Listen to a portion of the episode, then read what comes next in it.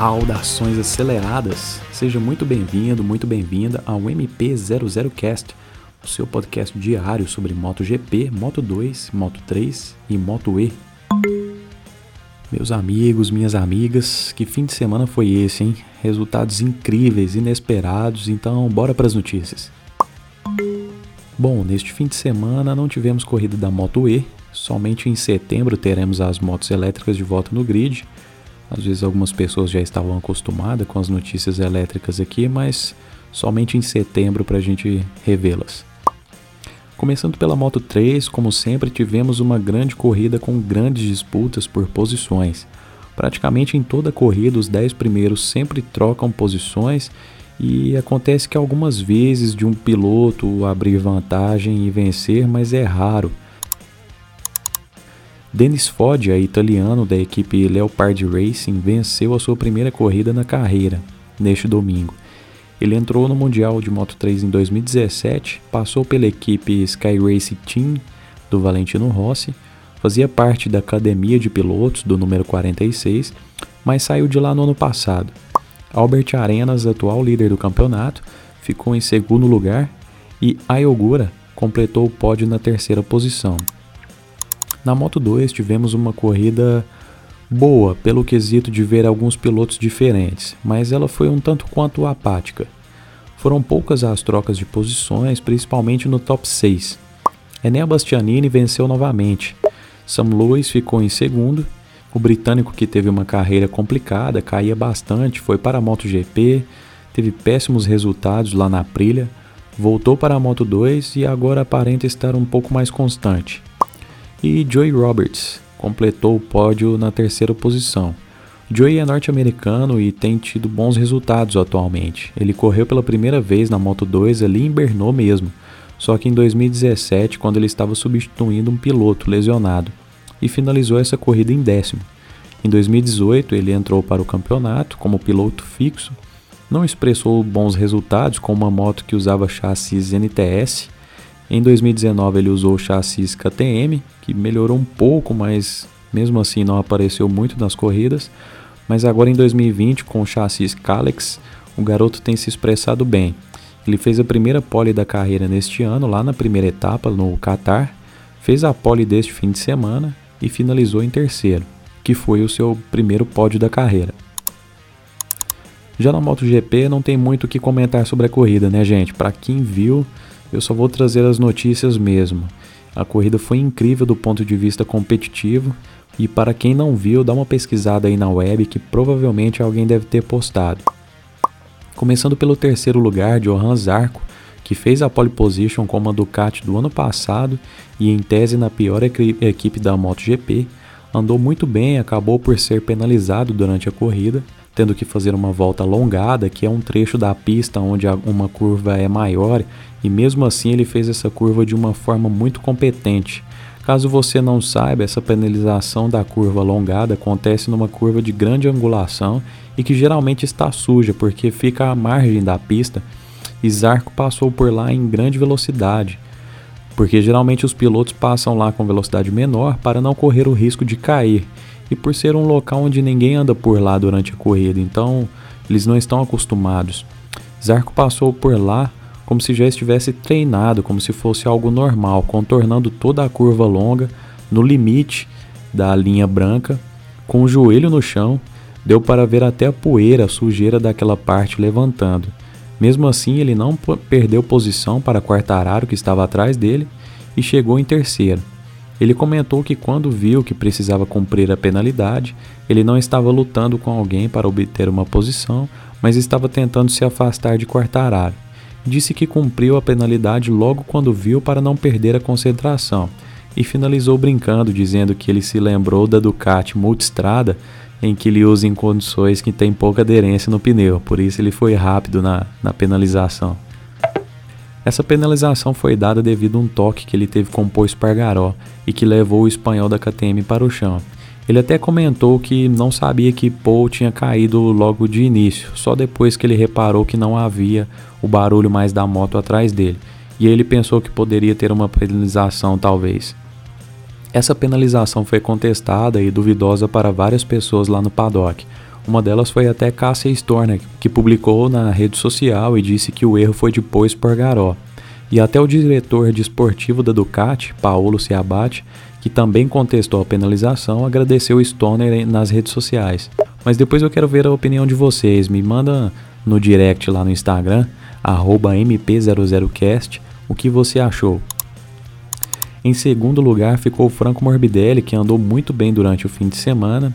Ele já tinha comentado que as expectativas eram altas, como eu informei no episódio passado. Ele largou em terceiro, logo tomou a ponta e abriu uma grande vantagem. Mas a KTM de Brad Binder esteve muito forte, muito competitiva, e a Yamaha do italiano não foi párea para o sul-africano. Este foi o primeiro pódio de Franco Morbidelli na MotoGP e que levou a Petronas mais uma vez para o parque fechado. Ele comentou que está feliz demais, que fez de tudo para não sobreaquecer os pneus e não fazer nenhuma besteira para chegar ao seu objetivo, que era terminar no top 3. A Petronas tem sido a melhor equipe nesse quesito, pois até agora ela sempre esteve na primeira fila, nas largadas e no pódio em todas as etapas. Como comentei agora, Brad Binder venceu a corrida. Foi a primeira vitória da equipe KTM, do motor KTM, e a primeira vitória do sul-africano na classe principal. Lembrando que Brad está no seu primeiro ano de MotoGP, ele é um novato e essa é apenas a terceira etapa do campeonato.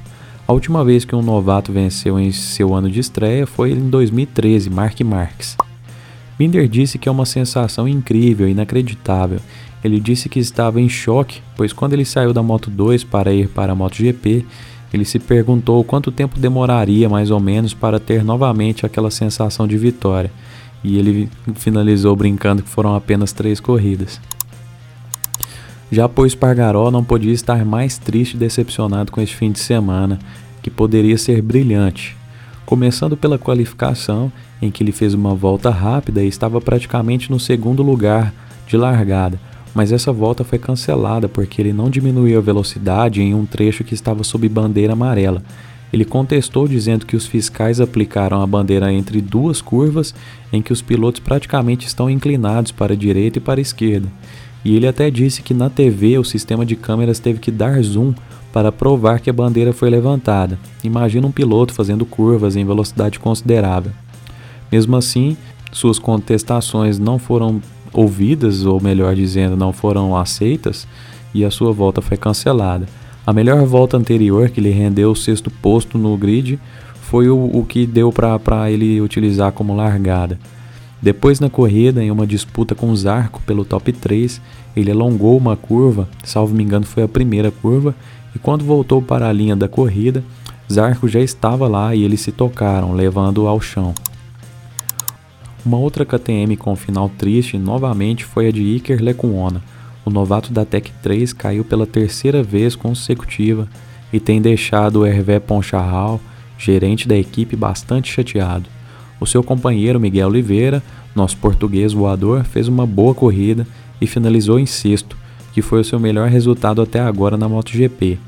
Infelizmente, ele se classificou mal, 12 e não teve uma boa largada, indo para 13 mas se tivesse largado mais na frente, provavelmente ele teria lutado pelo pódio, conforme ele comentou, pois os seus tempos por volta eram praticamente iguais aos tempos de Brad Binder.